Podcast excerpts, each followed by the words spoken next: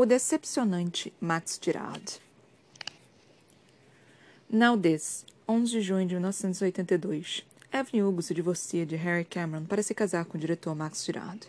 Evelyn Hugo adora um casamento. Depois de 15 anos de matrimônio, ela e o produtor Harry Cameron vão trilhar caminhos diferentes.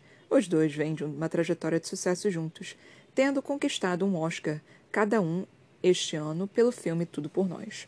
Segundo fontes próximas, Evelyn e Harry estavam separados fazia algum tempo. O casamento tinha evoluído para uma relação de amizade nos últimos anos.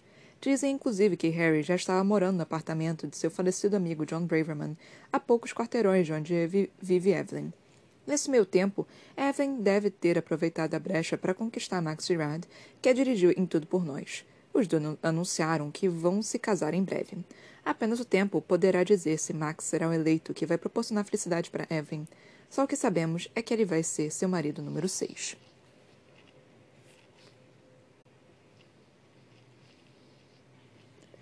Nós nos casamos em Joshua Tree, na presença de Connor, de Harry e do irmão de Max, Luke. A princípio tinha sugerido Saint-Tropez ou Barcelona para a cerimônia e a lua de mel, mas nós dois tínhamos acabado de filmar em Los Angeles e acabei que ser... e achei que seria legal reunir só um grupo seleto de pessoas no deserto. Deixei o branco de lado, pois já tinha parado fazia tempo de fingir inocência. Em vez disso, optei por um vestido longo azul, com os cabelos loiros levemente repicados. Eu tinha 44 anos. Connor usou uma flor no cabelo. Harry ficou ao lado dela, de calça social e camisa. Max, meu noivo, se vestiu de linho puro. Ele brincou que era seu primeiro casamento, então era ele que deveria usar branco. Naquela mesma noite, Harry e Connor voltaram para Nova York. Luke foi para sua casa em Lyon. Max e eu ficamos no chalé, uma rara noite a sós. Fizemos amor na cama, na escrivaninha e, no meio da noite, na varanda, sob as estrelas. De manhã, comemos toranja e jogamos baralho. Ficamos zapeando a televisão. Rimos, Conversamos sobre os filmes de que gostávamos, sobre os filmes em que trabalhamos, sobre os filmes que queríamos fazer. Max disse que tinha uma ideia para um filme de ação estrelado por mim. Eu disse que não me considerava apropriada para uma heroína desse tipo. Já passei dos quarenta, Max, falei. Estávamos caminhando no deserto com o sol castigando nossa cabeça, e eu tinha esquecido minha água no chalé. Você é imune à passagem do tempo, ele falou, chutando areia pelo caminho. Pode fazer o que quiser. Você é Evelyn Hugo. Eu sou a Evelyn. Falei, detendo a passo segurando sua mão. Não preciso ficar me chamando de Evelyn Hugo toda hora. Mas é quem você é, ele rebateu. Você é a primeira e única Evelyn Hugo. E é extraordinária. Eu sorri e dei um beijo nele. Era um alívio se sentir amada e sentir amor. Era uma felicidade imensa querer estar com alguém de novo. Achava que Cília jamais fosse voltar para mim. Só que Max estava lá. Ele era meu. Voltamos ao chalé queimados de sol e morrendo de sede. Fiz sanduíche de geleia com pasta amendoim para o jantar e comemos sentados no sofá vendo noticiário. Me senti totalmente em paz. Não tinha nada para provar, nada para esconder. Fui dormir com Max agarrado em mim, sentindo seu coração batendo às minhas costas. Na manhã seguinte, porém, quando acordei com os cabelos arrumados e com mau hálito, olhei para ele esperando um sorriso e encontrei uma expressão impassível em seu rosto. Parecia que estava olhando para o teto há horas. Em que você está pensando? Perguntei. Em nada. Os pelos do seu peito estavam ficando grisalhos. Isso lhe dava um ar de dignidade. Que foi? Insisti. Pode me falar. Ele se virou para mim. Arrumei os cabelos, meio envergonhado da maneira como estava. Max voltou a olhar para o teto.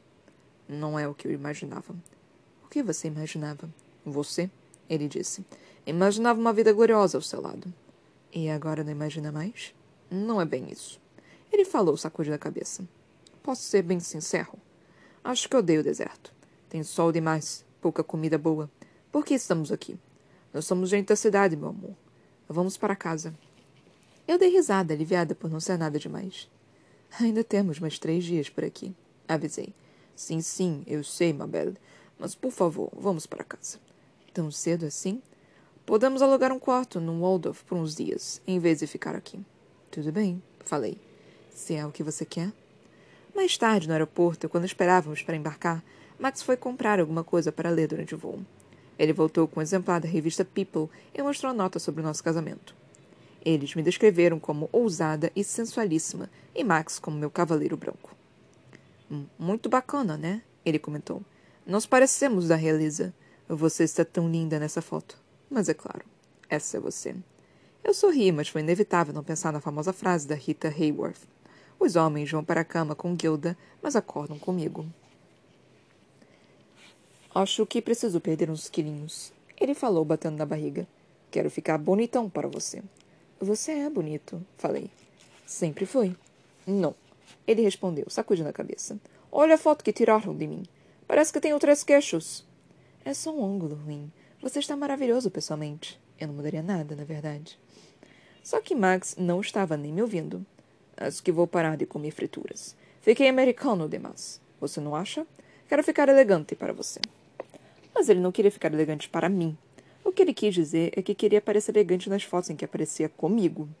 Meu coração se partiu um pouco quando embarcamos no avião, e a ferida foi se abrindo enquanto eu ouvia ler aquela revista durante o voo. Pouco antes da aterrissagem, um homem da classe econômica foi usar o banheiro na primeira classe e girou a cabeça para me olhar de novo quando passou e me reconheceu. Depois que o cara se afastou, Max virou para mim com um sorriso no rosto e perguntou: Será que essas pessoas vão contar para todo mundo que vieram no mesmo avião que Evelyn Hugo quando chegarem em casa? Quando ele terminou de dizer isso, meu coração já estava totalmente partido ao meio. Demorei meses para perceber que Max não tinha sequer intenção de me amar, que só era capaz de amar a imagem que fazia de mim. E, mesmo depois disso, pode parecer até absurdo dizer, eu não estava disposta a deixá-lo, porque não queria me divorciar. Eu só tinha me casado por amor com um único homem, Aquela era apenas a segunda vez na minha vida que havia entrado num relacionamento acreditando que ia durar. E, no fim das contas, eu não larguei Dom. Foi ele que terminou tudo. Com Max, pensei que alguma coisa poderia mudar. Que haveria um estalo, uma possibilidade de ele ver quem eu realmente era e se apaixonar por mim. Achava que, se eu começasse a amá-lo como realmente era, ele poderia me amar como eu realmente era. Achava que, enfim, teria um casamento que significasse alguma coisa. Mas isso nunca aconteceu. Em vez disso, Max desfilava comigo pela cidade como se eu fosse um troféu. Todos queriam Evelyn Hugo, e Evelyn Hugo queria ele. Aquela moça de Butentran deixou todo mundo embasbacado, inclusive o homem que a criou. E eu não sabia como dizer que também a amava. Só que eu não era aquela mulher.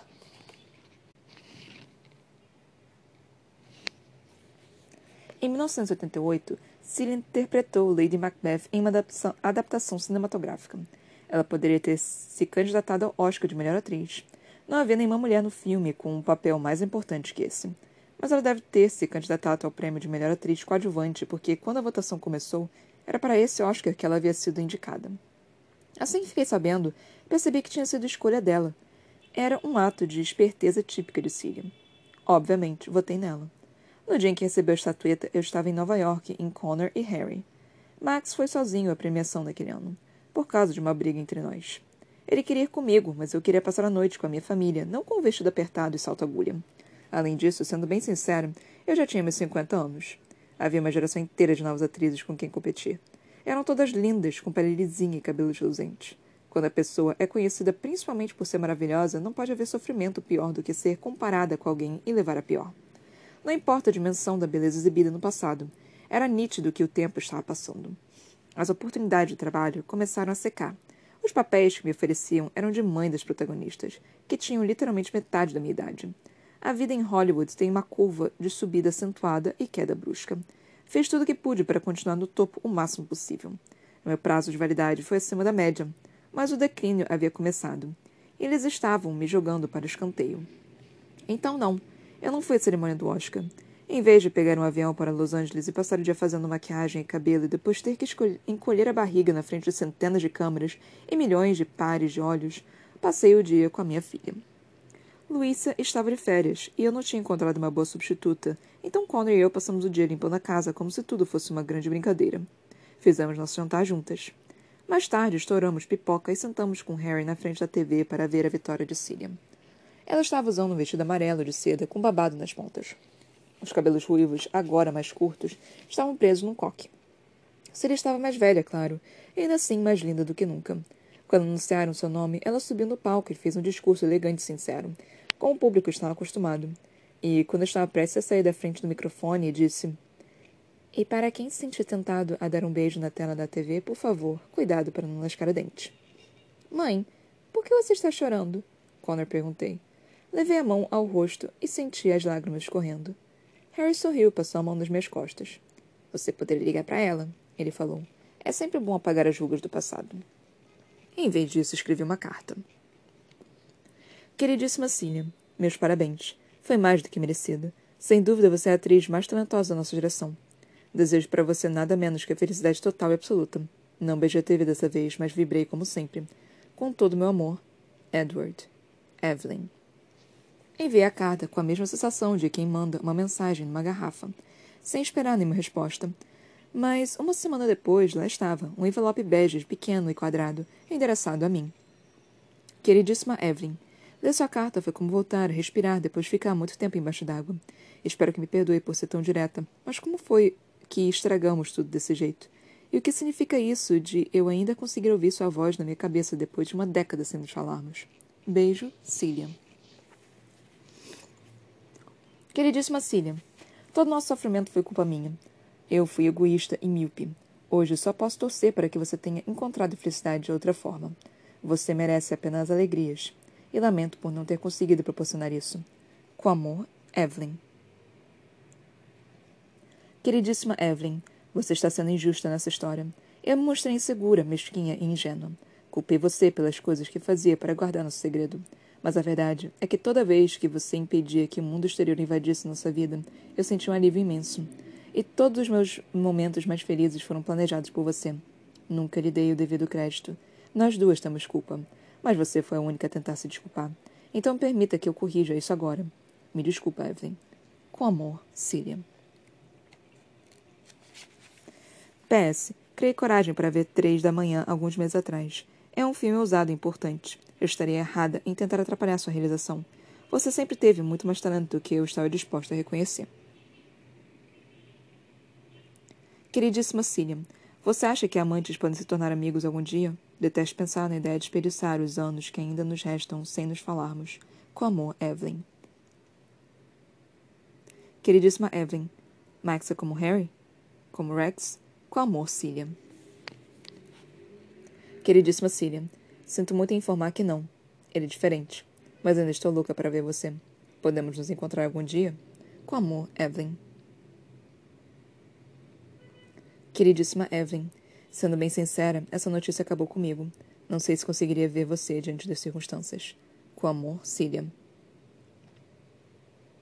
Queridíssima Cília, telefonei várias vezes na semana passada, mas você não me ligou de volta. Vou tentar de novo. Por favor, Cília. Por favor. Com amor, Evelyn.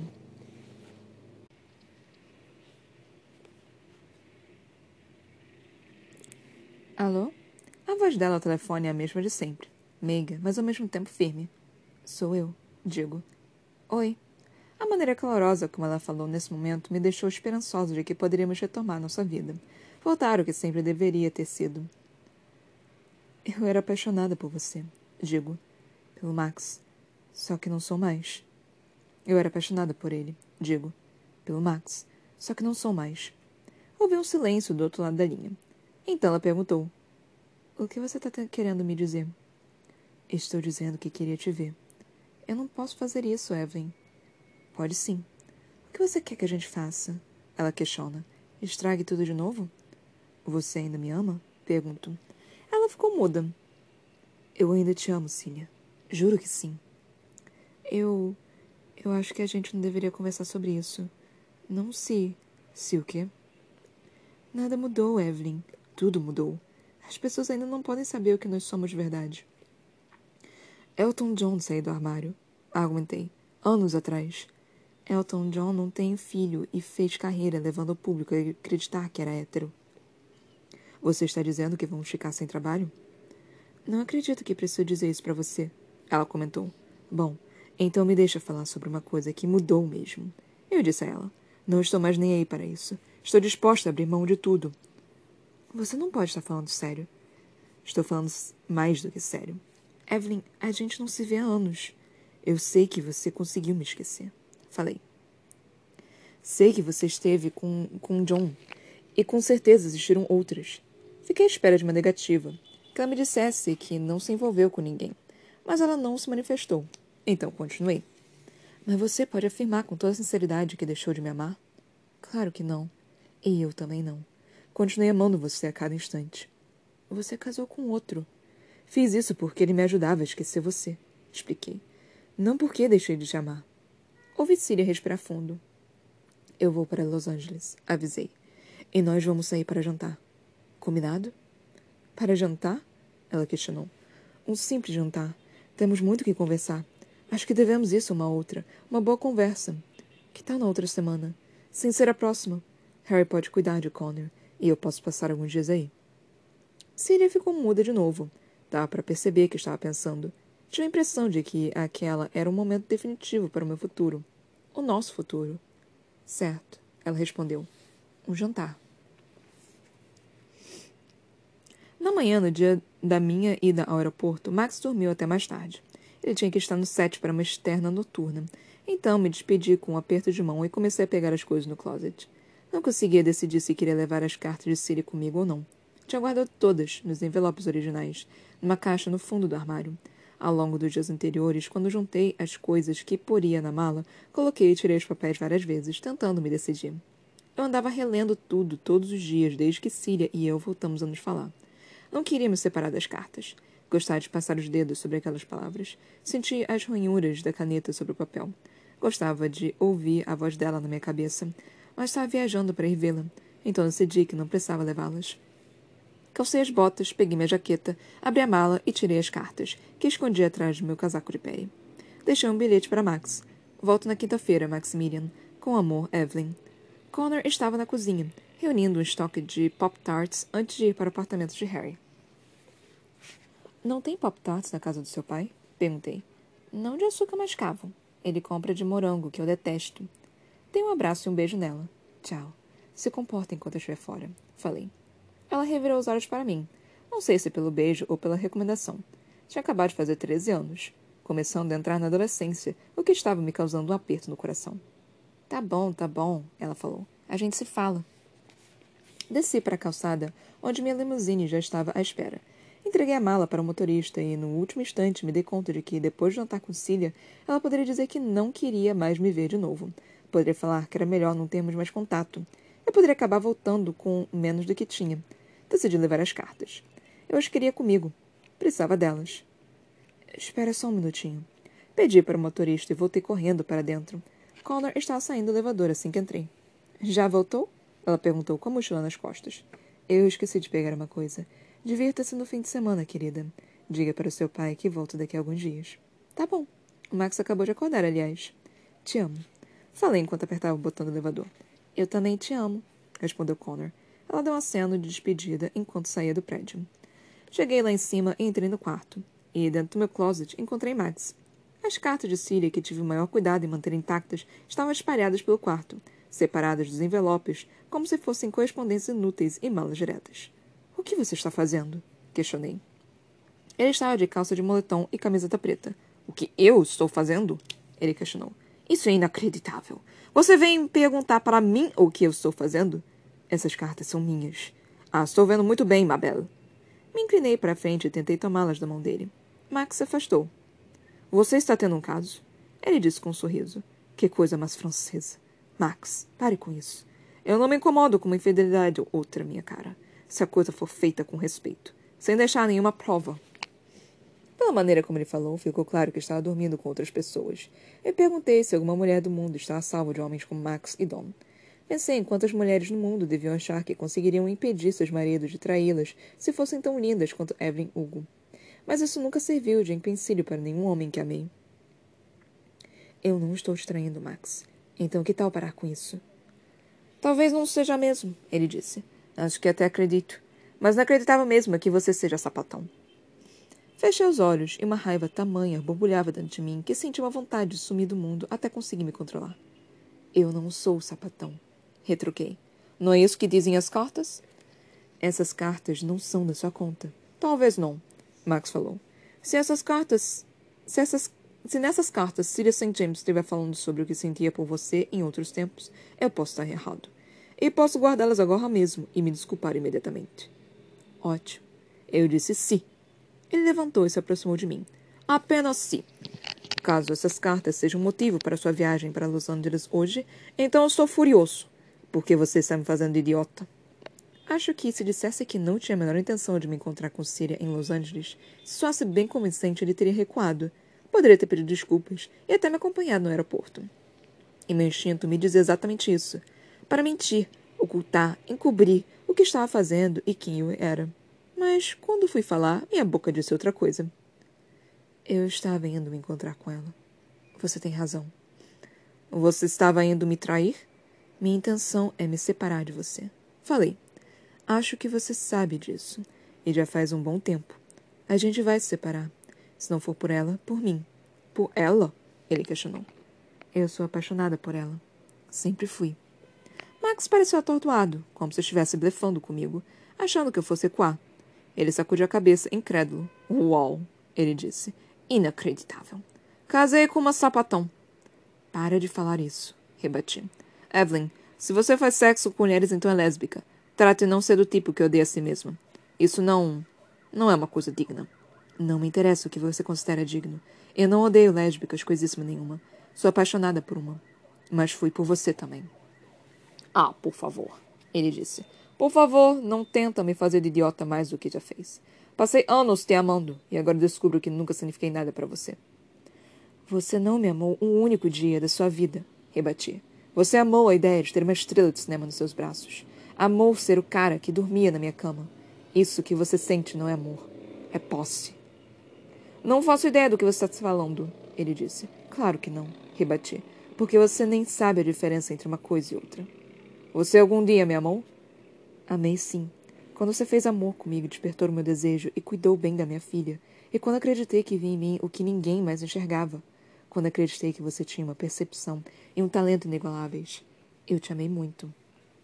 Então você não é lésbica, ele respondeu. Não quero conversar sobre isso com você. Bom, mas vai. Vai ter que conversar. Não. Falei juntando as cartas e os envelopes enfiando tudo nos bolsos. Não tenho que fazer porcaria nenhuma. Ah, tem. Ele disse, bloqueando a passagem. Tem sim. Max, sai da minha frente. Eu estou indo. Mas não para se encontrar com ela, ele falou. Você não pode fazer isso. Claro que posso. O telefone tocou de novo, mas eu estava distante demais para atender. Sabia que era motorista. Sabia que, se não sei se logo, iria perder o voo. Poderia pegar outro avião, mas queria ir naquele. Queria encontrar Síria o quanto antes. Evelyn, porra. Ele, Max falou. Pensa bem. Não faz sentido. Você não pode separar de mim. Com o telefonema, telefonema meu, você está acabada. Posso contar para alguém, qualquer um, sobre isso, e sua vida nunca mais seria a mesma. Ele não estava me ameaçando, só estava afirmando o óbvio. Era como se dissesse, queridinha, você não está sendo racional, isso não vai terminar bem para você. Você é um cara legal, Max, falei. Entendo que você esteja irritado e querendo me magoar, mas sei que, pelo menos, tenta fazer o que é certo na maior parte do tempo. E se dessa vez não for assim? Ele questionou. Pronto. Lá estava a ameaça. A gente vai se separar, Max. Pode acontecer mais cedo ou mais tarde, mas vai acontecer. De qualquer forma, se você decidir que quer tentar acabar comigo junto com o nosso casamento, então vá em frente. Ele não se moveu, eu o empurrei no caminho e saí porta fora. O amor da minha vida estava na minha espera e eu ia conquistá-lo de volta.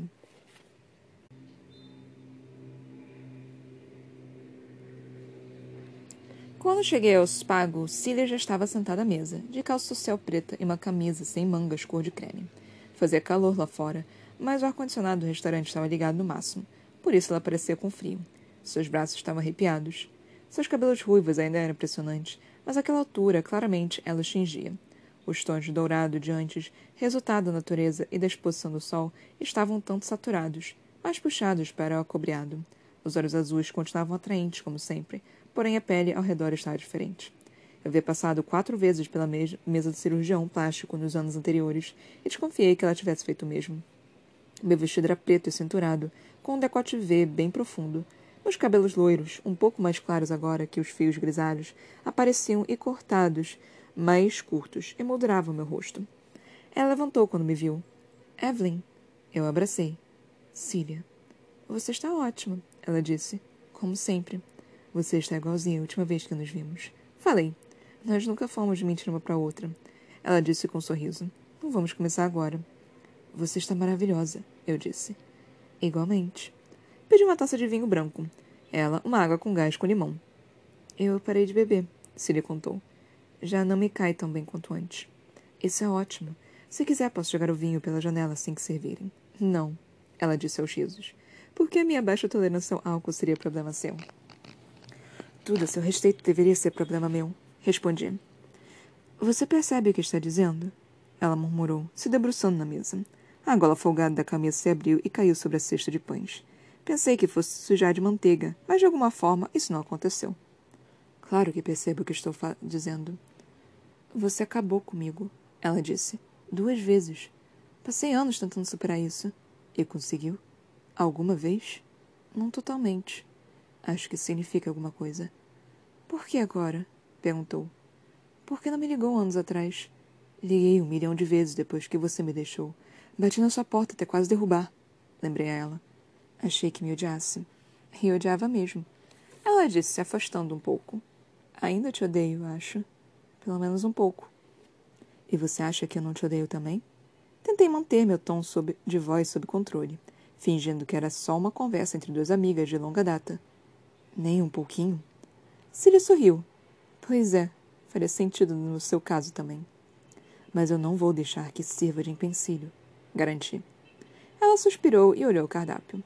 Eu me inclinei para frente, com um ar conspiratório. Antes eu não achava que tivesse uma chance. Expliquei. Depois que você foi embora, pensei que essa porta estivesse fechada. E agora que uma frestinha está aberta, só o que quero é escancarar tudo e entrar. O que te faz pensar que a porta está aberta? Ela questionou, inclinando a cabeça para a esquerda, para desviar os olhos do cardápio. Nós estamos aqui jantando juntas, não? Como amigas, ela disse. Você e eu nunca fomos amigas.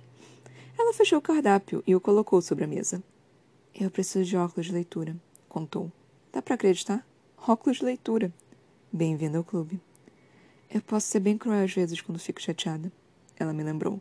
Você não está me dizendo nada que eu não saiba. Fiz você pensar que não tinha talento. Ela continuou.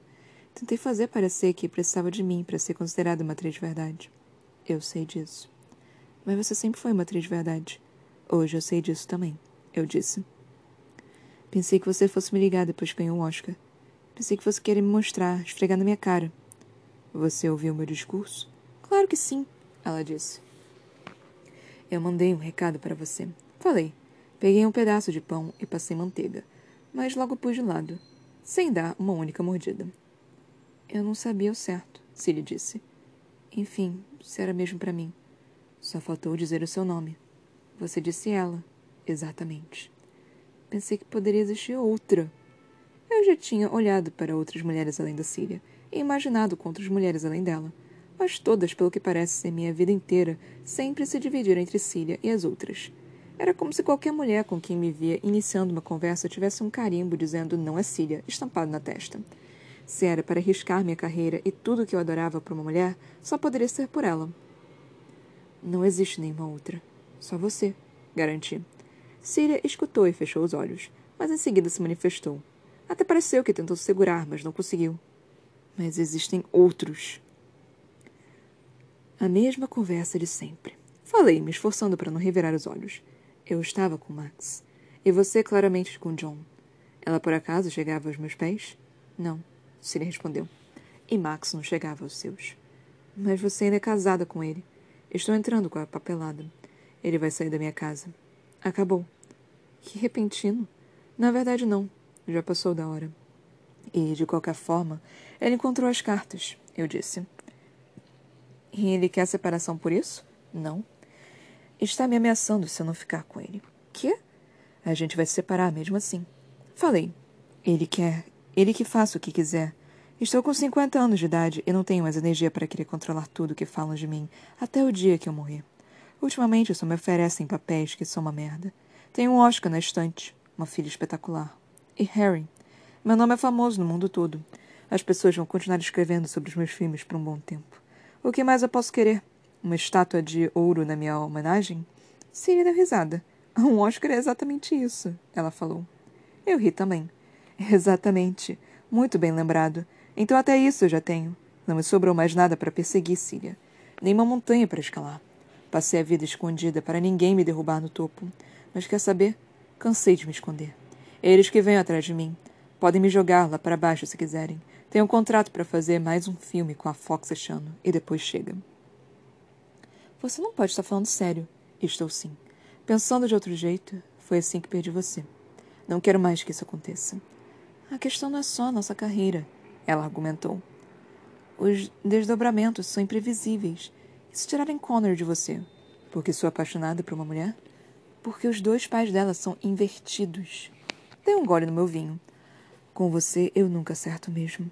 Eu disse por fim. Se quero me esconder, sou uma covarde. Se estou cansada de me esconder, você diz que vão tomar minha filha de mim. Desculpa, disse Cília.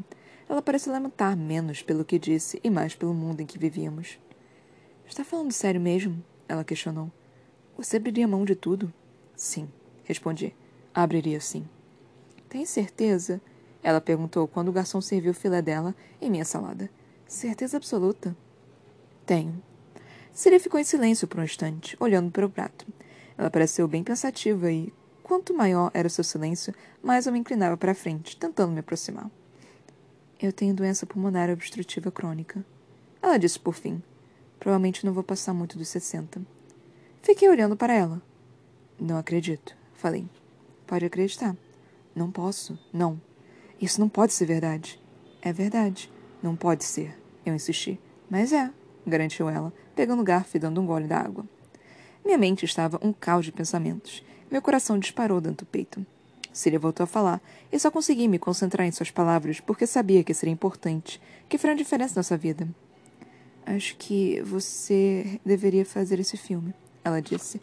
Terminar por cima, e depois. Então, depois disso, acho que a gente deveria se mudar para o litoral da Espanha.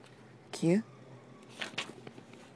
Eu sempre gostei da ideia de passar o meu fim da vida numa praia bonita, desfrutando do amor de uma boa mulher. Ela disse: Você. Você está morrendo? Posso procurar uns lugares na Espanha enquanto você participa das filmagens. Um local onde Connor possa ter uma ótima educação. Vou vender minha casa daqui. E vou comprar uma propriedade grande por lá. Com espaço para receber Harry também e Robert. Seu irmão Robert? Celia sentiu. Ele se mudou para cá a trabalho uns anos atrás. Nós nos aproximamos. Ele. Ele sabe quem eu sou. E me dá apoio. O que é essa doença crônica obstrutiva? Um efizema, basicamente, ela disse, por causa do cigarro. Você ainda fuma? Pois devia parar. Imediatamente. Fez que não com a cabeça, porque tinha largado fazia tempo. Existem tratamentos que podem retardar o processo. Posso viver uma vida praticamente normal por um tempo. E depois? Depois, em algum momento, vai ficar complicado de manter ativa vai ficar mais difícil respirar. Quando isso acontecer, não vou ter mais muito tempo pela frente. Em resumo, estamos falando em mais uns 10 anos, por aí, se eu tiver sorte. 10 anos? Você só tem 49. Pois é. Comecei a chorar. Foi inevitável. Você vai acabar gerando uma comoção aqui, ela falou. Precisa parar com isso. Não consigo, respondi. Tudo bem, ela falou. Tudo bem. Siri pegou a bolsa, jogou uma nota de 100 dólares sobre a mesa, me ajudou a levantar da cadeira e saímos. Ela entregou o ticket do estacionamento para o manobrista e me acomodou no banco da frente do carro. Fomos até sua casa. Siri me sentou no sofá. Você aguenta esse tranco? Ela perguntou. Como assim? Questionei. Claro que aguento. Se você conseguir aguentar mesmo, ela disse. Então podemos fazer isso. Podemos ficar juntas. Acho que podemos. Nós podemos passar o resto da vida juntas, Evelyn. Se você achar que aguenta o tranco. Mas eu não posso fazer isso com a consciência tranquila, achando que isso vai acabar com você. Isso o que exatamente? Me perder de novo. Não quero que você me ame se não aceitar que vai me perder de novo. Pela última vez. Eu não consigo aceitar isso. Claro que não, mas quero ir em frente mesmo assim. Quero ir com você sim, digo por fim. Eu aguento o tranco. É melhor perder do que nunca ter. Tem certeza? Ela disse. Sim, respondi. Tenho certeza. Nunca estive tão certo na minha vida. Eu te amo, Cília. Sempre te amei. E precisamos passar esse tempo que ainda temos juntas. Ela segurou meu rosto e me beijou. Eu chorei. Cília começou a chorar também, e em pouco tempo não dava para saber quais lágrimas eram dela e quais eram minhas. Só sabia que estava de novo nos braços da mulher que sempre amei. Em algum momento, a blusa de Cília foi parar no chão. E meu vestido estava erguido acima das coxas. Senti seus lábios no meu peito, sua mão na minha barriga, eu me desvencerei do vestido. O lençol da cama era branquíssimo e macio. Ela não tinha mais gosto de cigarro e bebida, e sim um sabor cítrico. Na manhã seguinte, acordei com os cabelos dela no meu rosto, espalhados pelo travesseiro. Me virei de lado e me encaixei na curvatura de suas costas. Vou dizer o que nós vamos fazer, Cília anunciou. Você vai se separar de Max. Vou ligar para um amigo meu no Congresso. Ele é de Vermont. Está precisando de espaço na imprensa. Você vai ser vista por aí com ele. Vamos espalhar um boato de que você está trocando Max por um homem mais novo. Quantos anos ele tem? Vinte e nove. Minha nossa, Cília. É um menino, comentei. É exatamente o que as pessoas vão dizer. Vão achar um escândalo. Você está saindo com ele. E quando Max começar a me caluniar, o que ele disser não vai fazer diferença. Vai todo mundo achar que ele está amargurado, só isso. E depois? Eu quis saber. E depois, mais pra frente, você se casa com meu irmão. Por que me casaria com Robert? Para quando eu morrer, poder deixar o que tenho para você. Meu espólio vai ficar sob o seu controle, e você pode manter meu legado. Você pode fazer isso com um testamento. Para depois alguém tentar revogar porque você era minha amante? Não. Assim é melhor. É mais inteligente. Mas casar com seu irmão? Está maluca? Ele vai topar, ela garantiu. Por mim. E por ser uma galinha que. Um galinha que quer ir para a cama com todas as mulheres que conhece. Isso vai fazer bem para a reputação dele. Todos vão sair ganhando. Tudo isso para não dizer a verdade. Deu para sentir o peito de Cília se expandir e se contrair junto a mim. Não podemos contar a verdade. Você não viu o que fizeram com Rock Hudson? Se ele estivesse morrendo de câncer, todo mundo ia fazer campanha para arrecadar fundos para pesquisas. As pessoas não entendem o que é ter AIDS, respondi. Elas entendem muito bem, Siri rebateu. Só acham que ele teve o que merecia por causa da maneira como pegou a doença. Encostei a cabeça no travesseiro, sentindo o coração apertado. Ela estava certa, claro. Nos anos anteriores, eu tinha visto Harry perder amigos após amigos e antigos amantes para AIDS, chorando até ficar com os olhos inchados por medo de estar doente, por não ser capaz de ajudar pessoas que eram tão queridas. E havia visto Ronald Reagan praticamente ignorar o que estava acontecendo debaixo do nosso nariz. Sei que as coisas mudaram desde os anos 60, ela falou, mas não tanto assim. Pouco tempo atrás, Reagan falou que os direitos dos gays não eram direitos civis. Você não pode se arriscar a perder Connor então vou ligar para Jack, meu amigo deputado. Vamos plantar uma história. Você vai fazer seu filme. Vai casar com meu irmão. E vamos todos mudar para a Espanha. Vou precisar conversar com Harry. Claro, ela concordou. Converse com Harry. Se ele não gostar da Espanha, vamos para a Alemanha. Ou para a Escandinávia. Ou para a Ásia. Não faz diferença. Só precisa ser um lugar onde não faça diferença quem a gente é, onde as pessoas vão nos deixar em paz e onde Connor possa ter uma vida normal. Você vai precisar de assistência médica. Posso viajar para onde for preciso, ou contratar pessoas para cuidar de mim lá. Pensei um pouco a respeito. É um bom plano. Ah, é? Siri estava lisonjeada, dava para ver. A discípula superou a professora, comentei. Ela deu risada e eu a beijei. Estamos em casa, falei. Aquela não era minha casa. Nós nunca tínhamos morado juntas lá. Mas ela entendeu o que eu quis dizer. Sim, Siri confirmou. Estamos em casa.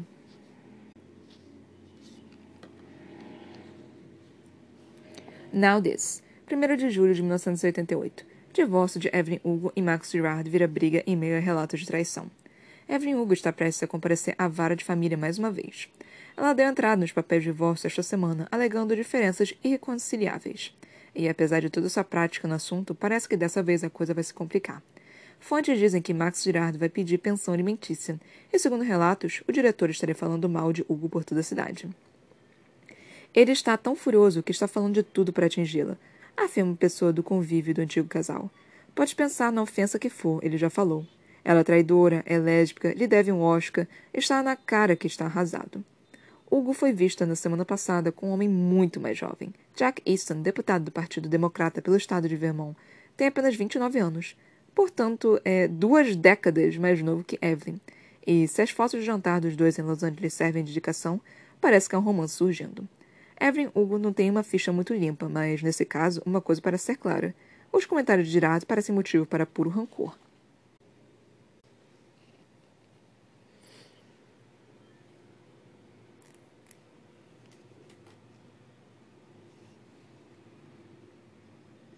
Mano, eu fico impressionada como a manipulação funciona nesse mundo.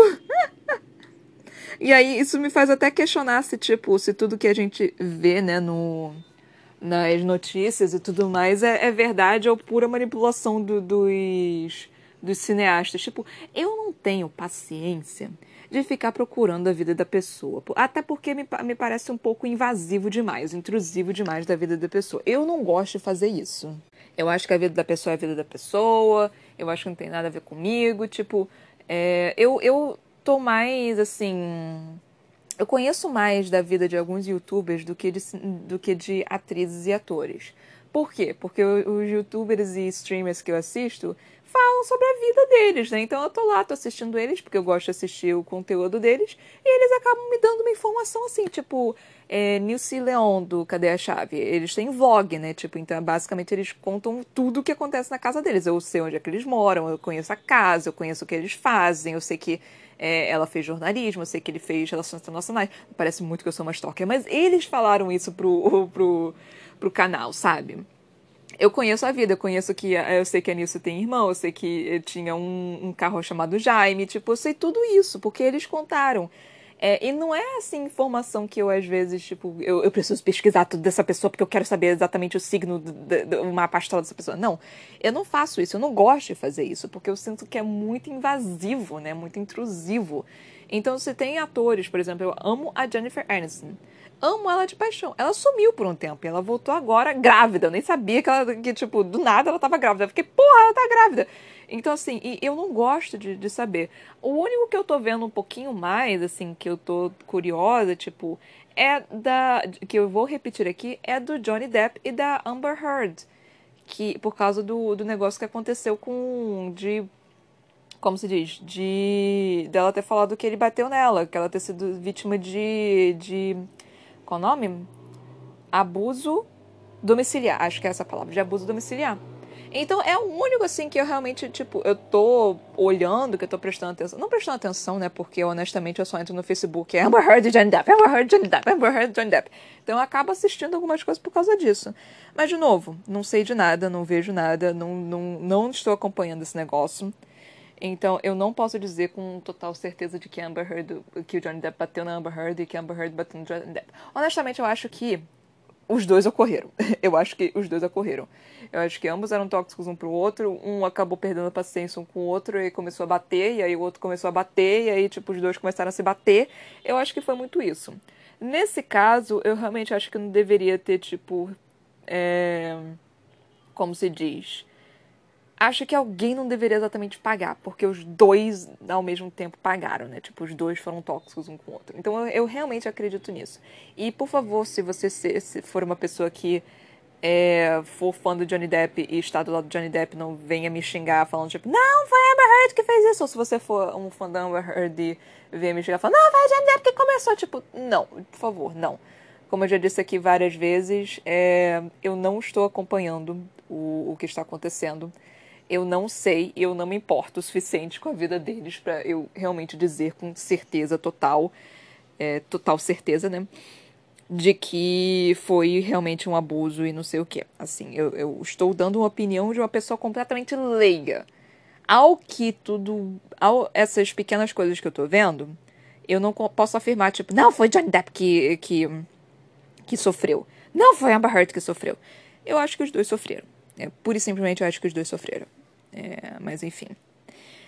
É, então, tipo, esse é o único, né, que eu realmente vejo. E eu tô vendo aqui nessa, nessa jossa desse negócio o quanto eles estão é, manipulando, né, toda a mídia e tudo, né, tipo, nós somos apenas pequenos, nós somos apenas ovelhas, né, no caso disso, nós somos extremamente manipuláveis e, e... mano, Ai, cara, eu não sei. Eu não sei se eu sou, tipo, muito aberta e falo, é, eu só sou. Ah, porra, isso aconteceu. Eu fico, tá, tá bom, poxa, que pena. Então, né? Não tem nada a ver comigo. Assim, não tem absolutamente nada a ver comigo. Eu não vou lá xing, começar a xingar ela no Twitter. Tipo, não, mano, eu tenho mais o que fazer com a minha vida, sabe? Tipo. Eu, eu, eu, tenho muito mais o que fazer da minha vida do que ir pro Twitter e ficar, porra, essa mulher aqui traiu o marido, não sei o que, eu nunca mais vou assistir um filme. Ah, mano, vai tomar no cu. Porra! E, isso, e o maior problema é que é famoso. Se fosse uma pessoa que, tipo, não, não tinha nada a ver com nada, assim, viveria a vida, estaria com problemas na vida, obviamente, mas, cara, ter o um mundo inteiro em cima da pessoa por um erro, ou sei lá, nem foi um erro, ou sei lá. Tipo, mano, não, assim. Eu não tenho paciência para isso, gente. Eu não, não tenho paciência. Eu tenho opiniões, obviamente. Eu vou discutir numa mesa de bar ou em qualquer coisa. Vou discutir com os meus amigos. Mas eu não vou chegar no, no Facebook, no Instagram, no Twitter, no seja lá o que for. E começar a xingar a pessoa porque, tipo, você me decepcionou com não sei o quê. Mano, essa pessoa não faz nem parte da minha vida. O que, que, eu vou fazer com isso, porra? Então, assim, ai, enfim, é, são pequenas coisas assim que eu não consigo entender. e que eu fico embasbacada como que as pessoas realmente se envolvem com isso, sabe? De uma forma que é que é absurda. É que nem time de futebol. É, o time perdeu e a pessoa que, que gosta do time fala: Não, meu time perdeu. Isso aqui, mano, do que seu time porra nenhuma. Eles nem sabem quem vocês são, sabe? Tipo, você não é nada nem ninguém, assim. Não importa quem você é. Não, não precisa de todo esse, esse, esse drama, sabe? Assim. Mas, mas eu entendo, tipo, eu não vou ser babaca também, né? Mas eu consigo compreender que é, tem toda uma questão é, envolvida, né? De, de que são coisas que você gosta e quando aquilo acontece você acaba se decepcionando. Eu consigo compreender tudo isso. Mas mesmo assim, é um drama que as pessoas fazem, tipo, eu pessoalmente não consigo entender. Parece que é uma, uma invasão de privacidade, sabe? Mesmo sendo pessoas públicas, né? Pessoas que, que fazem questão de mostrar a vida e tudo mais. Mano, é, eu também estou fazendo isso. a quantidade de vezes que eu conto coisas aqui que talvez eu não deveria contar. Mas eu só tô a fim de, de me manifestar.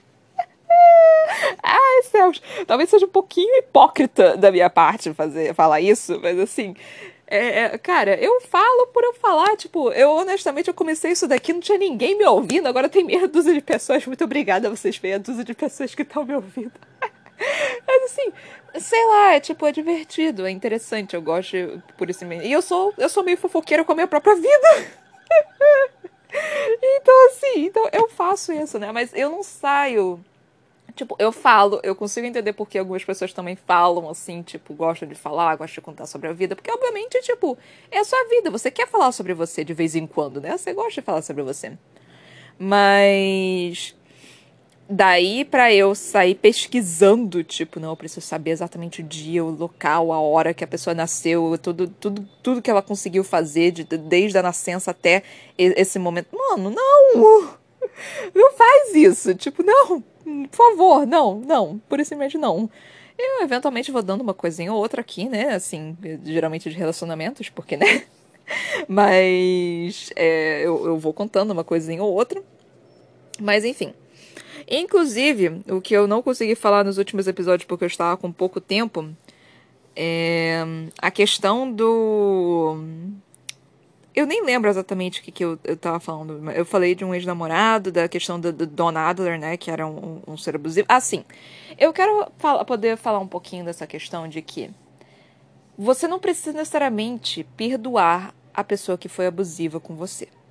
Você não precisa fazer isso. Você é você, assim, tipo, você perdoar ou não é sobre você, é sobre o seu estado de emocional. Então você não precisa. Se o seu abusador for e falar com você, se ajoelhar, pedir desculpa, não sei o quê, você não precisa perdoá-lo. Você não tem. É... Qual seria a palavra? Não consigo lembrar da palavra. Peraí, um tempinho aqui pra tentar me lembrar, mas não consegui, não. Você só não precisa o seu sentimento de você se sentir bem ou não com aquilo é você. Você que tem que decidir. Você perdoar a pessoa não faz de você uma pessoa melhor ou não. Eu sei que tem toda uma, uma questão social, de ética, de que perdão é uma coisa. É, é, é, é católico isso, né? Tipo, é, perdão é uma coisa boa, que não sei o quê. Não! Não caia dessa lábia, gente. Você não precisa. Você só faz o que for bem para você, se você perdoar uma pessoa e você, você não conseguiu seguir em frente, você não tem. Ai, caralho, qual a palavra? Ela vem e sai. Mas você, você não precisa fazer isso, sabe? Você tem que fazer o que for melhor para você. A pessoa abusou de você, a pessoa foi ruim com você, a pessoa, sei lá, te bateu, eh, fez chantagem emocional com você. Você não precisa perdoá-la. Mesmo se ela se parecer arrependida. Ela pode estar arrependida. Isso não quer dizer que você precisa perdoá-la, sabe? Você não precisa ela na sua vida. Ele, a pessoa fica vivendo a vida dela, você vive a sua, tranquilamente. Não é algo que você precisa dar para ela. Até porque ele tá pedindo perdão, essa pessoa tá pedindo perdão para você para ele se sentir bem, não para você se sentir bem. É para aquela pessoa se sentir bem. Você não, não precisa fazer isso. Você não precisa dar isso a essa pessoa, sabe? É pura e simplesmente o que faz você se sentir bem. Eu, como eu disse aqui, um ex-namorado meu veio, pediu desculpas, eu fiquei tipo, enfia esse, esse perdão aí no seu cu, porque assim, eu não te perdoo. Ele falou, não tem problema, eu já me perdoei. Então enfia esse seu perdão pessoal também no seu cu, caralho. Só que assim, eu queria poder me sentir melhor com isso, nessa, nessa questão.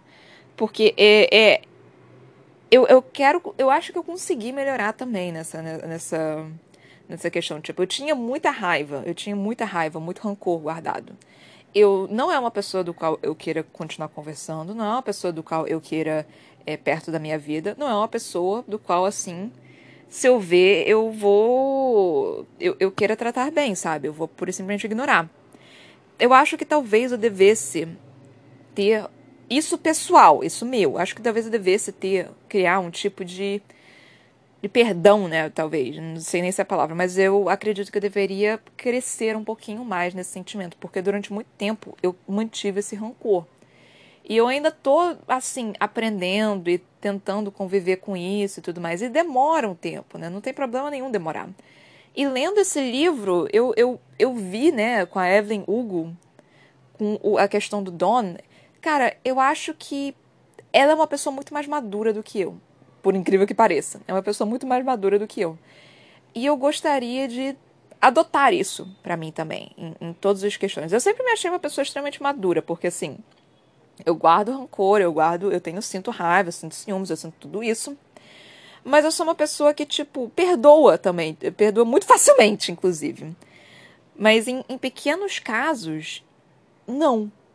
Então talvez eu devesse pura e simplesmente libertar esse sentimento e não ter mais esse sentimento. Eu nunca tinha parado para pensar sobre isso, eu apenas sentia. Eu nunca parei para pensar, tipo, ah, eu tenho esse sentimento, né? É, né? Ele, ele existe, eu, eu não preciso tratá-lo. Então talvez eu devesse tratar isso. É. Talvez é, isso é algo interessante. Tá? É, realmente, talvez eu devesse tratar isso. Não tinha parado para pensar sobre isso. É, é, algo, é algo do, do qual é interessante refletir sobre. Mas enfim. Eu achei interessante também é, que a Evelyn chegou a falar sobre a questão do amor como posse. Eu achei isso muito interessante. E também vamos falar sobre o Max Girard, né? Tipo, o título dele é O Decepcionante. E logo de cara você, é, é, você sabe, né, que você esperava uma coisa, no final das contas teve outra. Essa questão do amor como posse é bem interessante porque você vê vários casais por aí meio que frívolos, meio que sem profundidade, sabe? Apenas existem porque, sei lá, a pessoa é muito bonita e ela te escolheu, mas na verdade você não tem nada a ver com nada um com o outro e você só tá com aquela pessoa porque você sabe que é uma pessoa desejada, porque você sabe que é uma pessoa bonita. Então essa questão, tipo, de, de, de você mudar, né? De você confundir o amor com posse. E recentemente eu conversei com um amigo meu que é, também eu tenho uma noção de relacionamento muito padrãozinho. E eu tenho alguns amigos que não são esse padrãozinho. Eu conversei com um amigo meu e ele tava me explicando sobre o relacionamento dele. Ele tava me falando, tipo, não, é um namoro, só que não é exatamente um namoro. Tipo, a gente tá bem dessa forma, não sei o quê. E eu só fiquei interessante, porque, tipo, eu tô muito acostumada com o, o namoro, tipo, papai e mamãe mesmo, né? Assim, namorar, casar, é, esse padrãozinho, né, que a sociedade impõe pra gente. Sendo que não é exatamente isso. Tem várias formas de amar, tem várias formas de se relacionar. E não, isso não quer dizer que tá errado. Isso não quer dizer que um é melhor do que o outro. Isso quer dizer que você, você tem que saber que forma é melhor para você. Tipo, até quando eu comecei os meus namoros, né? Meu ex-namorado, meu primeiro namorado, que era um babaca, ele era uma pessoa que precisava o tempo todo me mandar mensagem. Tipo, era o tempo todo. Era 5, 5 minutos mandando mensagem, me ligando, falando que me amava, me sufocando. E eu não. E, tipo, eu sou uma pessoa carinhosa, eu sou uma pessoa extremamente carinhosa. Mas eu também, ao mesmo tempo, eu gosto do meu espaço. Eu sou introvertida. Eu preciso do meu silêncio. Às vezes, quando uma pessoa vem pra cá, às vezes, quando eu saio com os meus amigos, não precisa ser nem namorado, pode ser com os meus amigos. Tem um momento que eu, pura e simplesmente, eu canso.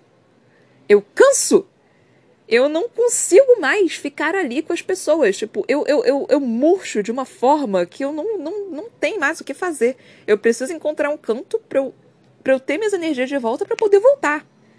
Então, tipo, eu, eu tenho isso, né? Eu sou uma pessoa que, que quando sai, quando faz as coisas, eu tenho um, uma bateria social. Então, assim, tipo, eu tenho uma... Eu amo ficar com os meus amigos, não me entendam mal. Eu amo ficar com os meus amigos, amo ficar com eles, adoro conversar, adoro brincar, tipo, tem todo aquele momento. Mas tem um certo momento que eu murcho, que eu, tipo, eu canso, que eu não aguento mais estar ali, que eu só quero minha casa, que eu quero... Ou que todo mundo vá embora. Então eu tenho esses momentos. E esse meu ex-namorado era alguém extremamente sufocante. Era alguém que ficava em cima de mim o tempo todo.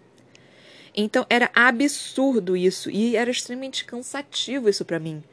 E eu não percebia, porque, porque para mim, por eu nunca ter namorado antes, eu acreditei que tinha que ser daquela forma.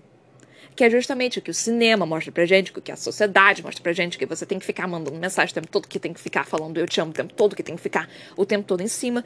Que é justamente o que tudo mostra pra gente. E não é assim, sabe? Cada pessoa tem um tipo diferente de, de mostrar amor, tem uma forma diferente de viver com outra pessoa. E tá tudo bem, sabe? Não precisa ser tipo, ah, você manda mensagem pra pessoa todos os dias. Não precisa disso. Você não precisa ter mensagem daquela pessoa todos os dias.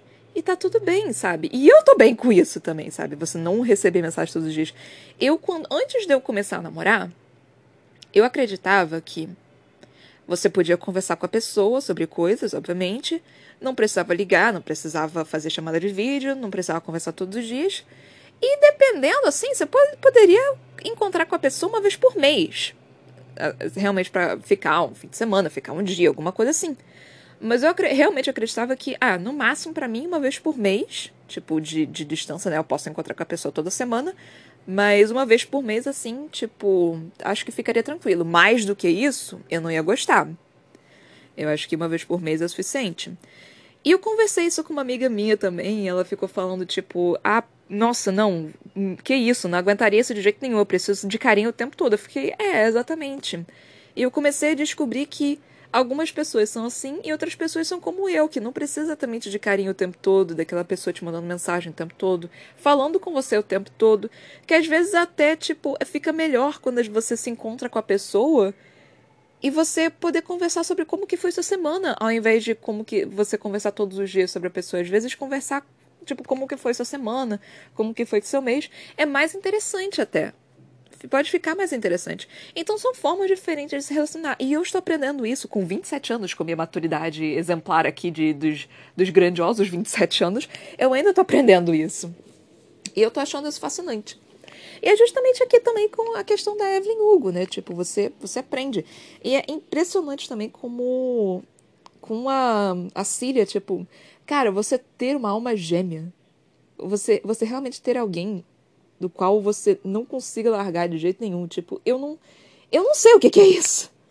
Eu, eu realmente não consigo compreender o que, que é isso, tipo, porque, sei lá, talvez eu sinta que eu sempre me apaixonei e me desapaixonei relativamente rápido. Eu sempre fui uma pessoa que, assim, tipo, eu, eu, eu era mais apaixonada pela ideia de se apaixonar e eu tô, tô realmente aprendendo com isso, porque é muito complexo, né? Tipo, se você for uma pessoa que a sociedade impõe, né, que é tranquilazinha de, de é, namorar, noivar, casar, padrãozinho, papai e mamãe, mano, muito tranquilo. Mas o problema é que as pessoas são muito mais complexas do que isso. E tá tudo bem. Não tá tão bem assim, porque a gente não consegue compreender, né? Mas.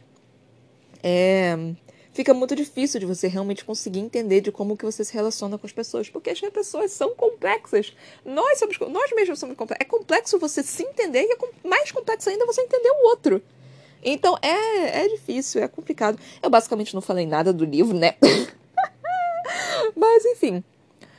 É que, tipo, sei lá, eu quero ver. Vai acontecer alguma merda. Ainda vai acontecer alguma merda que. que Cara, não sei o que, que vai acontecer. Será que a Evelyn deixou a, a, a, a Siri assim, falando, tipo, não, não aguento mais ficar com você e abandonou ela? Será que aconteceu isso? Enfim, não tem mais tempo, gente. Mas é isso. Espero que vocês tenham gostado do episódio, que não teve não muito. O bom desse livro é que você é, reflete, né? Esse é basicamente o bom do livro. Então é isso, gente. Muito obrigada por terem me ouvido até aqui. Até a próxima. Beijinhos e tchau, tchau.